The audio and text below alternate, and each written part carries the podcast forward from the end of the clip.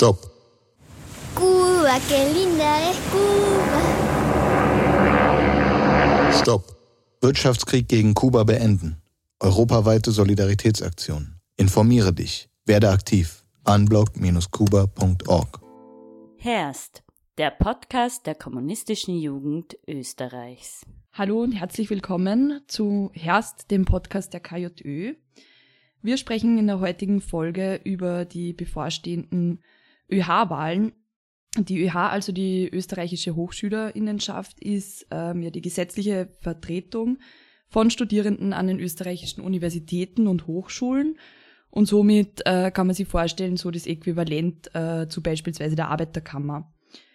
Die Aufgabe der ÖH ähm, ist also, die Interessen von Studierenden gegenüber der Politik zu vertreten und laut ihrer Selbstzuschreibung auch für diese zu kämpfen.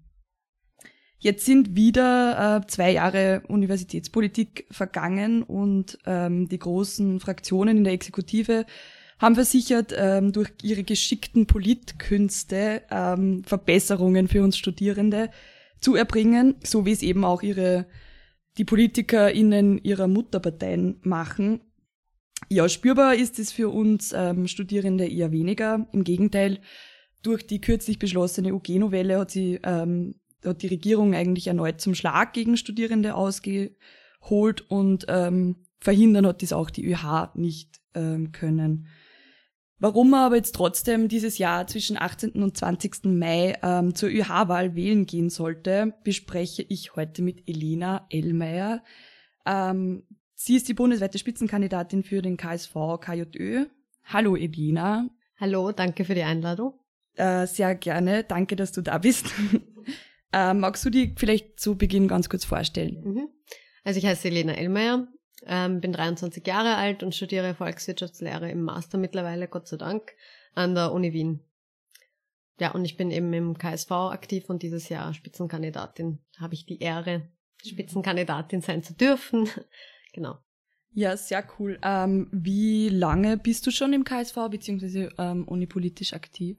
Ich bin praktisch schon seit meinem, also seit ich mit dem Studieren angefangen habe. Ich habe, bevor ich VWL studiert habe, ein Jahr Politikwissenschaften studiert, das Standardstudium für politisch Aktive. Und ja, seitdem bin ich eigentlich organisiert und habe mich auch schon für Studierendenpolitik interessiert. Am Anfang war es bisschen holprig, weil man natürlich auch noch nicht so viel weiß von der ÖH, wenn man nicht involviert ist oder nicht fraktioniert. Und deshalb war ich am Anfang natürlich noch nicht so aktiv, wie ich jetzt bin, aber das ist dann mit der Zeit gekommen und mir ist auch immer mehr aufgefallen, eben wie wichtig die ÖH ist oder sich in der ÖH zumindest ähm, ja, einzusetzen für die Interessen der Studierenden. Und deshalb bin ich auch dieses Jahr Spitzenkandidatin, weil ich mich sehr lang schon eingebracht habe und das sehr wichtig finde. Wo hast du das gemerkt zum ersten Mal, dass es wichtig ist, sie für Studierendenrechte einzusetzen? Ja, ich glaube, mittlerweile merkt man es eigentlich fast tagtäglich. Also mal abseits vom psychischen Druck und vom Leistungsdruck, den man hat, einfach hat im Studium mittlerweile. Ähm, beispielsweise, ich merke sehr stark in meinem Studiengang auch, da werden, ähm, da wird der Master jetzt umstrukturiert und meiner Meinung nach auch elitisiert. Da geht es beispielsweise darum, dass der Research Master jetzt ähm, weniger Plätze hat, dass Aufnahmetests wie beispielsweise ein Töffel und ein Gret-Test vorgesehen sind. Die kosten 200 Euro, kann sich keiner leisten. Und das sind eben Dynamiken und Entwicklungen an der Universität, die wir Studierende tagtäglich spüren und die meiner Meinung nach auch ganz in die falsche Richtung gehen. Also meiner Meinung nach sollte Studium und äh, Universitäten und auch ein Master im Research-Bereich für alle möglich sein und nicht ähm, ja immer mehr elitisiert werden. Und das ist leider das, was wir gerade an Unis vorfinden. Und aus diesem Grund finde ich es auch so wichtig, mich zu organisieren und auch ein bisschen eine Öffentlichkeit zu schaffen, eben für die Probleme der Studierenden, für die Missstände, die wir an den Universitäten haben. Und ja, deshalb bin ich auch im KSV KLÖ aktiv. Mhm. Ja, ähm, äh, eines äh, der, der Themen des KSV für die diesjährige Wahl, ähm, das ja auch auf den Plakaten vorzufinden ist, ist ähm, der Spruch, äh, ändern wir die ÖH, sie braucht es. Ähm, warum muss die ÖH verändert werden? Beziehungsweise wie würdest du sagen, äh, sollten diese Veränderungen aussehen? Ja, meiner Meinung nach haben wir eigentlich ein Riesenproblem auch in der ÖH beziehungsweise in der Interessensvertretung der Studierenden. Wenn du mit Leuten in Kontakt trittst und sie nach der ÖH fragst, weiß keiner, was die ÖH genau ist. Die meisten sagen dann, ja, ÖH-Beitrag kenne ich. Und da hört es dann schon wieder auf. Und ich glaube, das zeichnet sich auch ganz gut in der Wahlbeteiligung in den letzten Jahren ab. Bei den letzten Wahlen war es um die 25 Prozent. Und ich glaube, das sagt doch sehr, ja, sehr viel aus über die ähm, demokratische Legitimation auch von diesem Gremium. Aber was wir damit konkret meinen oder was ähm, ich auch damit konkret meine, wenn wir sagen, ändern wir die ÖH, ist, dass die ÖH leider mittlerweile immer mehr zu einer Spielwiese von ähm, Fraktionen der Parlamentsparteien verkommen ist. Das heißt, ähm, Schlachten, die im politischen ähm, Feld gemacht werden oder ausgeübt werden, also in der Normalpolitik, wie man so schön sagt, werden dann in der ÖH in den, zwischen den Fraktionen ausgeübt. Und das wirkt sich natürlich auch sehr stark auf Studierende aus und auf die Ernsthaftigkeit der ÖH. Wenn man sich anschaut, in der letzten Periode gab es eben das Zerwürfnis in der Exekutive, also der Regierung praktisch der ÖH, ähm, wo sich die linken Parteien dann nicht mehr einigen konnten, beispielsweise der Gras, also der Fraktion der Grünen, wurde vorgeworfen, zu ähm, wenig regierungskritisch zu sein. Und da sieht man sehr stark, dass auch sehr viele Fraktionen, und das ist auch in dem Narrativ der Fraktionen drinnen, dass es ein bisschen so darum geht, okay, wählt uns rein und wenn unsere Parlament, Parlamentspartei dann in der Regierung ist, dann machen wir das schon, wir brauchen die ÖH-Posten und das reicht dann. Und dann setzen wir uns mit dem Minister zusammen und besprechen die Probleme der Studierenden und dann hoffen wir halt, dass er darauf eingeht. Das Problem mit dem Ganzen ist einfach, dass die ÖH keine legislativen Kompetenzen hat. Die ÖH kann keine Gesetze einbringen, sie kann auch keine Gesetze abändern. Und ich glaube, das haben wir ähm, ja schmerzhaft bei der OG-Novelle auch selbst gesehen, dass einfach Gespräche, sogenannte konstruktive Gespräche, wie sie von, von anderen Fraktionen auch genannt werden, nicht viel bringen und leider auch keine Öffentlichkeit dafür schaffen. Man müsste halt die Studierenden auch viel mehr informieren, was bedeutet die OG-Novelle beispielsweise, was sind die Missstände heute an der Uni und vielleicht auch mit ihnen in Kontakt treten einmal. Aber das passiert unserer Meinung nach viel zu wenig und eben ja, dieses, diese, dieses Narrativ von, wir, wenn ihr, wenn wir in die ÖH reingewählt werden, wenn wir die Posten bekommen, dann machen wir das schon für euch. Und da haben wir einfach in den letzten Jahren gesehen, das funktioniert so nicht. Vor allem, weil die ÖH nicht gesehen und nicht gehört wird von den Studierenden. Die ist einfach unsichtbar und das wollen wir grundsätzlich einmal verändern. Mhm. Wie glaubst du, kann man sagen, dass diese Veränderungen dann genau konkret ausschauen, damit Studierende mehr gehört werden und, und ihre Rechte, eben wie es die ÖH ja propagiert, ähm, erkämpft und, und, und verteidigt werden? Ja, ich glaube, das hat mehrere Ebenen. Zum einen ist natürlich die Servicepolitik für uns auch eine relativ wichtige Dimension. Natürlich Allgemeinpolitik auch, aber uns ist es wichtig, diese zwei Säulen, wenn man das so nennen will, nicht gegeneinander auszuspielen. Und ich glaube, im, im Punkt der Servicepolitik wäre es wichtig, ähm, ÖH-Gelder logischerweise sinnvoll zu nutzen, ähm, Angebote zu bringen. Beispielsweise haben wir uns eingesetzt für die Verlängerung vom Corona-Härtefallfonds. Das sind ja sinnvolle Investitionen, von denen auch Studierende was spüren. Und da geht es auch darum, beispielsweise das mehr zu propagieren und mehr Geld in die Hand zu nehmen, dass auch die meisten Leute davon erfahren. Oder alle. Ähm, auf der anderen Seite glaube ich auch, und das macht die ÖH meiner Meinung nach viel zu wenig, ähm, dass es wichtig ist, in, mit Studierenden in Kontakt zu treten und beispielsweise mal ähm, auch Studien zu veranlassen, wo es darum gehen soll, was sind denn die Missstände, dass man mal fragt bei den, nachfragt bei den Studierenden, was die Probleme für sie bei dem Studium sind.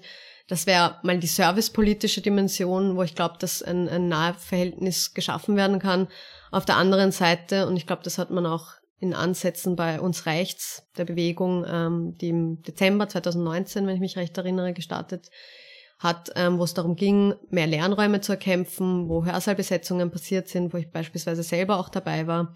Und das, da hat man einfach eine riesen Öffentlichkeit geschaffen dafür, was Probleme an den Universitäten, aber von Studierenden allgemein auch sind. Und ich glaube, das kann man ein bisschen so als, als ähm, Beispiel auch dafür nehmen, was wir so vorgesehen haben. Das heißt nicht, dass man immer ähm, auf Demonstrationen gehen muss. Es ist natürlich auch eine Möglichkeit und ist auch wichtig, aber man kann auch andere ähm, demokratische Mittel natürlich nutzen, wie beispielsweise Hörsaalbesetzungen. Da gibt es ja viel Potenzial. Und ich glaube, es ist halt einfach wichtig, dass man eben mit den Studierenden zusammen ja eine Bewegung aufbaut. Und ich glaube, da muss die ÖH auch viel mehr ihre eigenen äh, ja, in, ihre eigene Infrastruktur nutzen und beispielsweise mit den Studienvertretungen viel mehr in Kontakt treten. Diese sind am nächsten dran an den Studierenden, an den Problemen der jeweiligen Studienrichtungen beispielsweise und dass man da mehr in Kontakt tritt und dann Studierende auch viel mehr einbinden kann, wäre wär unserer Meinung nach halt extrem wichtig. Und so kann man das auch vorantreiben, wenn man einfach mal bereit ist, auch eine Öffentlichkeit zu schaffen für die, für die Studierenden und ihre Interessen. Mhm ist ja ähm, der Slogan des KSV dieses Jahr, also dieses ähm, Studierende in die, oder gemeinsam in die Offensive. Genau. Ähm, genau, du hast es kurz schon angesprochen, die UG-Novelle war ja in den letzten Monaten ganz stark äh, von Seiten der Studierenden in Kritik, auch vom KSV ähm, und ist ja jetzt auch ein zentrales Wahlkampfthema. Ähm, und Du hast auch schon die Demos angesprochen. Es hat einige Demos gegeben, wo auch der KSV sich beteiligt hat.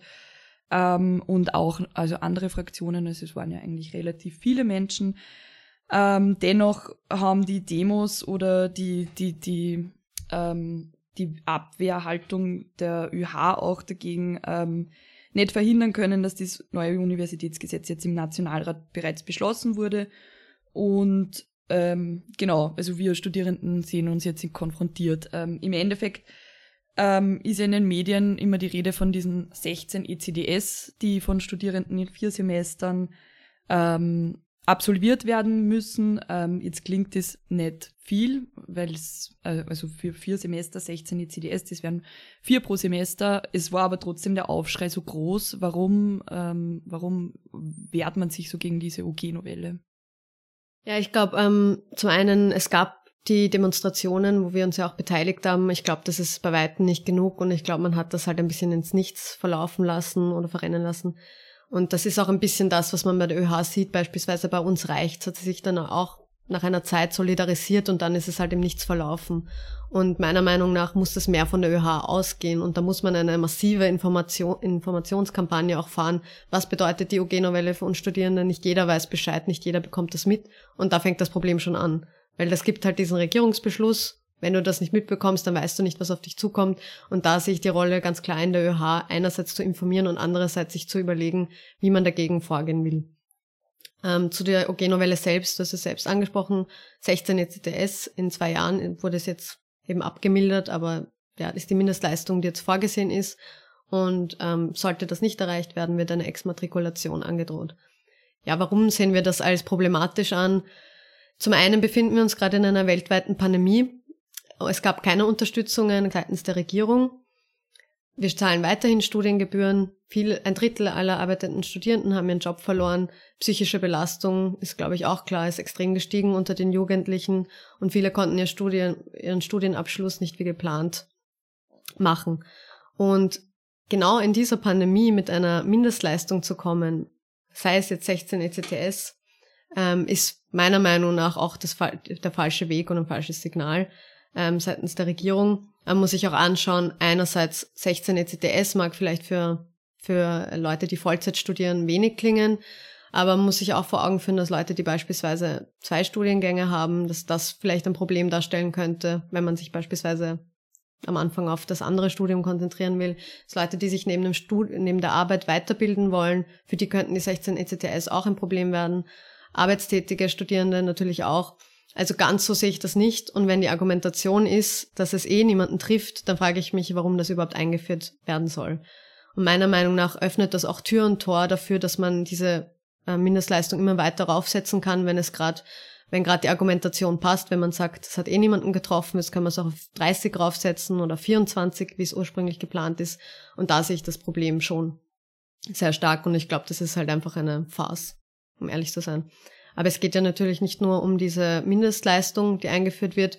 Es geht eben auch beispielsweise um die Streichung von Prüfungsantritten. Also statt drei Prüfungsantritten pro Semester sind jetzt nur noch zwei vorgesehen. Das ist natürlich auch eine komplett falsche Entwicklung für die, für die Studierenden, weil diese drei Semester, äh, drei Prüfungsantritte für viele bitter nötig sind und waren.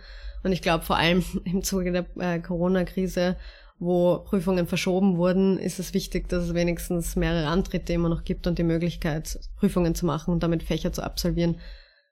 Ich glaube, bei der ganzen ONG-Novelle und bei dem Narrativ auch seitens der Regierung geht es ja immer um diese vermeintlichen Bummelstudenten, die, ähm, wenn man sich die Statistik anschaut, um die ein bis zwei Prozent ausmachen sollen.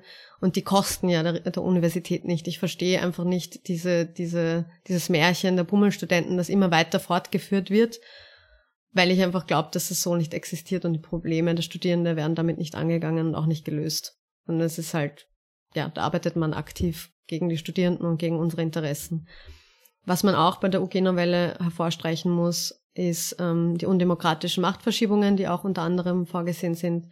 Beispielsweise soll das Rektorat gegenüber dem Senat mehr Kompetenzen bekommen und das ist ähm, von der Regierung bestellt, wobei der Senat beispielsweise aus ähm, Studierenden und auch aus Lehrenden besteht. Und da ähm, ja die Macht zu beschneiden, ist halt auch demokratiepolitisch fragwürdig. Und ähm, ja, ein vierter Aspekt und eine vierte Verschlechterung ist im Bereich der, der Forschenden. Die haben, die haben mittlerweile halt sehr prekäre Anstellungsverhältnisse und das läuft immer über Kettenverträge und die sind jetzt auf acht Jahre begrenzt. Und das bedeutet halt für die meisten Studierenden, dadurch, dass das, ähm, das Hochschulen nicht ausfinanziert werden, bedeutet das für die meisten Forschenden, dass ähm, sie nach acht Jahren nicht mehr forschen können, nicht mehr an der Uni angestellt werden können. Und das ist natürlich auch eine komplett falsche Entwicklung und damit wirkt man prekären Anstellungsverhältnissen natürlich nicht entgegen, sondern beendet halt einfach die Forschungslaufbahn von jeder und jedem Lehrenden. Also ja, ich habe jetzt versucht, mal Verschlechterungen zu skizzieren. Das, was immer hervorgehoben wird, ist die Angleichung der ECTS als, als ja, positive, positive Entwicklung für uns Studierende. Aber es ist halt noch fraglich, wie genau das vonstatten gehen soll. Also ob jetzt alle weniger ECTS bekommen sollen oder alle mehr. Wie diese Angleichung genau ausschauen soll, wurde auch noch nicht ähm, wirklich dargelegt. Das heißt, ja, bei den, bei den vermeintlichen Verbesserungen weiß man auch nicht genau, was da passieren soll. Bei den Verschlechterungen wissen wir allerdings schon genau Bescheid und das ist extrem problematisch, unserer Meinung nach. Ja, also mir habe es kurz vorher schon angesprochen, dass sie ja auch andere Fraktionen ähm, da ganz klar gegen die UG-Novelle gestellt haben und auch ähm, ähnliche Forderungen ähm, wie der KSV haben. Also zum Beispiel fordert ja auch ein, eine v, ein VSSTÖ ähm, die Abschaffung von Studiengebühren, einen freien Hochschulzugang ähm, und äh, also zu klassische linke Forderungen, würde ich jetzt einmal sagen. Ähm, wo würdest du aber sagen, grenzt sie der KSV ähm, da als linke Fraktion ab von den anderen? Also auch vor allem ähm, zum KSV Lilly, der ja auch ähm, ein kommunistischer ähm, Studierendenvertretung, äh, kommunistische Studierendenvertretung ist. Ja, also ich glaube, unsere, natürlich, also wir haben viele inhaltliche Überschneidungen mit anderen linken Fraktionen, punktuell. Ich glaube, das ist eh klar, wenn man äh, Stichwort Studiengebühren, Stichwort Zugangsbeschränkungen, das sind halt klassisch linke Forderungen, eben einen solidarischen und freien Hochschulzugang zu gewähren. Ich glaube, der Unterschied für uns ist vor allem in unserem Zugang zur ÖH-Politik oder zur ÖH-Arbeit generell. Das habe ich auch am Anfang ein bisschen ähm, schon angeschnitten. Da geht es eben für uns darum, nicht äh, mit, den mit dem Anspruch in die ÖH reinzugehen, ein paar Posten abzustauben und beispielsweise dann äh, Parteipolitik zu machen und dann ja äh, in späterer Folge in die Partei selber raufzusteigen, quasi als Karrieresprungbrett. Und uns geht es auch nicht darum, äh, Klientelpolitik zu machen, wie es beispielsweise ein KSV Lilly an der ÖH Uni Wien in der Exekutive, also der, der quasi Regierung der ÖH macht. Beispielsweise kommen dann Anträge wie mehr finanzielle Förderung ähm, von Personen mit demselben Ziel. Und da merkt man einfach, dass ähm, die ÖH ja ein Posten, Postenschachertum ist oder ein Ort für Postenschachertum ist, wo auch teilweise Gelder abgegriffen werden in schwindliche Projekte, wo man nicht genau weiß, wer damit gefördert wird und ähm, sind halt auch Projekte, die nicht allen Studierenden zugutekommen. Beispielsweise wäre es sinnvoll, in einen, einen Corona-Härtefallfonds einen Sozialtopf auszubauen, dort Abhilfe zu verschaffen, wo die ÖH das kann. Und die ÖH hat genügend Geld, um das zu machen. Nur leider herrscht auch zu wenig Transparenz, wo dieses, wo diese Gelder hinfließen. Und ja, das ist dann oftmals meiner Meinung nach und unserer Meinung nach nicht besonders sinnvoll. Also uns geht es vor allem um diesen unterschiedlichen Anspruch. Wir sagen, es braucht eben diese Öffentlichkeit und es braucht auch eine Studierendenbewegung, die Druck auf Entscheidungsträgerinnen aus, aufbauen kann. Das heißt, wenn beispielsweise eine UG-Novelle beschlossen wird und ähm, man eine ÖH hat, die alle Studierende oder zumindest ein Großteil der Studierenden hinter sich wähnen kann, kann man gegen sowas vorgehen und kann man vor allem mal darüber einen Diskurs ähm, anfachen, ob das wirklich sinnvoll war, was in der OG-Novelle beschlossen wird, ob das wirklich uns Studierenden etwas bringt, weil das ist ja alles nicht passiert und das ist das Problem, was wir auch eben in der ÖH und äh, in der Interessensvertretung der Studierenden haben. Und ähm, der Anspruch eben von anderen, auch linken Fraktionen, ist es eben, in Verhandlungen zu treten mit dem Minister. Und wenn das nicht funktioniert, dann kann man halt immer noch sagen, die böse Regierung hat uns das nicht gewährt, aber das ist halt nicht unser Anspruch und das ist auch nicht, wie es funktioniert, sondern müsste man mobil machen, um gegen Verschärfungen vorzugehen, aber auch um endlich aus der Defensive als linke Kraft rauszugehen, wenn ich mir überlege, wir stehen alle zwei Jahre da und ähm, fordern die Abschaffung von Studiengebühren, fordern weniger Zugangsbeschränkungen oder die Nichteinführung von Zugangsbeschränkungen.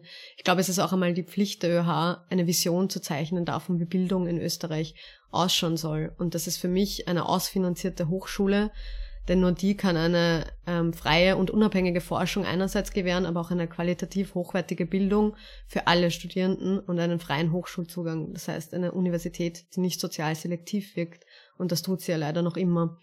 Und dass man das angeht, ist, glaube ich, ähm, und da ist, glaube ich, zentral eben, dass man schafft, eine Studierendenbewegung auf die Beine zu stellen, die Druck aufbauen kann, wenn es notwendig ist. Mhm. Ähm, was denkst du, dass Studierende jetzt ähm, in der aktuellen Situation brauchen, ähm, vor allem im Anbetracht eben der, der Corona-Krise, beziehungsweise wie kann der KSV da aktiv Verbesserung bringen? Ja, also ich glaube, im Zuge dieser Krise und dieser weltweiten Pandemie haben sich sehr viele Probleme von Studierende aufgetan. Das ist einerseits natürlich äh, ja, Punkt Digitalisierung, aber auch der fehlende Diskurs rund um Digitalisierung, dass das natürlich auch soziale Dimensionen hat. Stichwort ähm, Wähl äh, schlechte Internetverbindung, Stichwort Laptop, Stichwort volle WG. Das ist die eine Seite. Und dadurch hat sich auch für sehr viele das Studium verzögert, wenn man sich überlegt, wie viele Prüfungen nicht stattgefunden haben, wie viele Vorlesungen ähm, schlecht oder gar nicht angeboten wurden. Also das sind alles Faktoren, die dazu beigetragen haben, dass Studieren normal nicht möglich war. Und auf der anderen Seite haben sich ähm, Probleme, die es schon davor gegeben hat, also vor Corona gegeben hat, durch die Krise verschärft. Ein Drittel, wie gesagt, ein Drittel aller arbeitenden Studierenden haben ihren Job verloren. Viele hatten enorme finanzielle Einbußen und eben müssen weiterhin Studiengebühren zahlen. Und irgendwelche Unterstützungsleistungen und umfassende finanzielle Unterstützungen für Studierende hat es auch nicht gegeben. Und ich glaube, ähm, da ist es wichtig, und das haben wir schon seit Anfang, also seit ähm, dem ersten Lockdown so, haben wir schon gefordert, eben die Studiengebühren rückerstatten zu lassen und, Studierenden eine umfassende Unterstützung zu gewähren. Das haben wir im Zuge einer Petition ähm, gemacht, wo wir, ich glaube, momentan sind es um die 13.000 Unterschriften bisschen mehr sogar sammeln konnten, um eben, wo eben die Forderungen, ähm, die Rückerstattung der Studiengebühren, aber auch die Verlängerungen von Fristen, Rückerstattung von USI-Beiträgen ähm, und so weiter, auch Unterstützung, ähm, finanzielle Unterstützung enthalten waren. Und ich glaube, das war sehr wichtig, um auch mal diesen, diesen Diskurs anzufachen und auch mal äh, sich zu überlegen, was bedeutet diese Krise für uns Studierende. Und ja, das war, das war das, glaube ich, sind, glaube ich, zentrale Themen, die die Studierende gerade in dieser Krise erleben.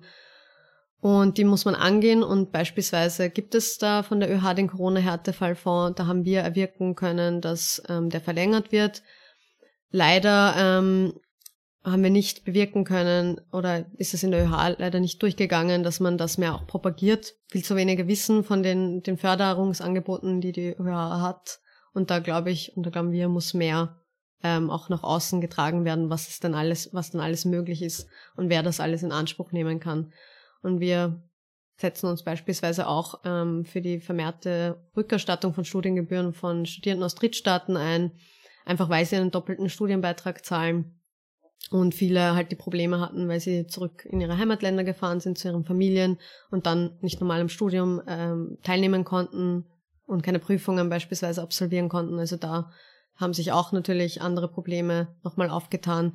Und ich glaube, es ist prinzipiell die Lage für Studierende generell einfach prekär, wenn man überlegt, wir waren die Ersten, deren äh, Lebensalltag sich komplett irgendwie verändert hat. Wir waren die Ersten, die zu Hause geblieben sind und sind wahrscheinlich auch die Letzten, die ähm, ja wieder einen normalen Alltag haben werden können. Und ich glaube, dass man da vermehrt darauf eingeht, einerseits auf die psychische Belastung, aber andererseits eben auch auf die finanzielle ähm, Belastung und die Verzögerungen, die man erlebt im Studium, ist besonders wichtig und darauf wollen wir aufmerksam machen und natürlich, wenn notwendig, auch Druck ausüben auf die Regierung und die Entscheidungsträgerinnen, die praktisch gar nicht auf uns Studierende zugekommen sind, gar nicht die Studierenden thematisiert haben, aber dann auf einmal die OG-Novelle beschlossen haben.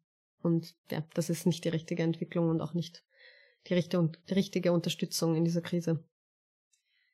Ja, danke Elena für das Gespräch. Ähm, wenn euch das jetzt überzeugt hat, äh, den, dann wählt am 18. bis, also von 18. bis 20. Mai den KSV KJÖ, kann man bundesweit ähm, wählen und ähm, in Innsbruck, Graz, Linz, Salzburg und Wien an einigen Unis. Informiert euch, ähm, ob wir an euren Unis ähm, bzw. Hochschulen äh, antreten äh, genau, man kann ähm, auch die, Ö also bei der ÖH-Wahl, ähm, also die Bundes- und die Hochschulvertretung per Briefwahl wählen.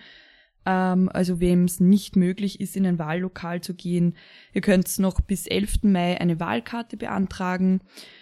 Ähm, ja, ich bedanke mich fürs Zuhören, ähm, sag Tschüss und bis zum nächsten Mal.